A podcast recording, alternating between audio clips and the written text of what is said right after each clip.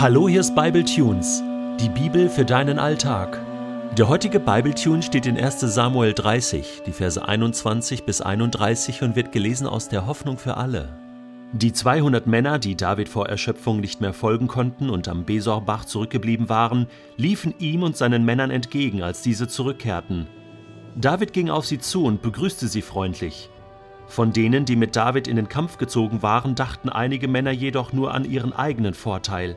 Sie forderten, die hier haben uns in der Schlacht im Stich gelassen, also sollen sie auch nichts von der Beute bekommen, die wir unter Lebensgefahr den Feinden entrissen haben. Ihre Frauen und Kinder durften sie wieder mitnehmen. Weiter haben sie hier nichts mehr verloren. Doch da schritt David ein. Nein, meine Freunde, so machen wir es nicht, denn alles hat uns der Herr geschenkt. Er hat uns bewahrt und uns über diese Räuberhorde siegen lassen.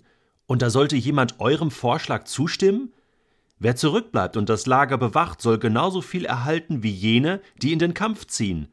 Alle sollen die Beute miteinander teilen. Von da an wurde es immer so gehandhabt. David machte es zu einem Gesetz im israelitischen Recht, das noch heute in Kraft ist. Als David wieder in Ziklag war, schickte er einen Teil der Beute an die führenden Männer von Juda, die seine Freunde waren. Er ließ ihnen ausrichten: Diese Gabe ist für euch. Sie ist ein Teil der Beute, die David den Feinden des Herrn abgenommen hat. Er sandte Geschenke an die Städte Bethul, Rama im Süden, Jattir, Aroer, Sifmot, Eshtemoa, Karmel, Horma, Bor Aschan, Attach und Hebron, außerdem an die Städte der Jerachmeliter und der Keniter und an alle anderen Orte, wo er sich mit seinen Leuten aufgehalten hatte. Wertschätzung eine kleine Inspiration. Wenn jeder Mensch von hohem Wert ist, Warum ist er dann so schnell seinen Wert los? Wertschätzung. Wo bist du geblieben? Gerechtigkeit. Wem widerfährst du? Fairness. Wer lebt und liebt sie? Loyalität. Du lehrst uns zu ehren und lieben.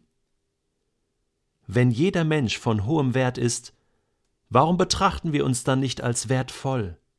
Voll des Wertes, tolle Worte, werte Worte. Ein Hoch auf uns, das klingt gut. Doch hoch verehrt und liebenswert, das tut gut. Wenn jeder Mensch von hohem Wert ist, warum diese Inflation der Werte? Dein urteilendes Wort in Gottes Ohr. Dein großer Wert in Gottes Hand. Dein einziges Leben in Anbetracht der Ewigkeit. Auf, lasst uns Wertschätzesammler werden.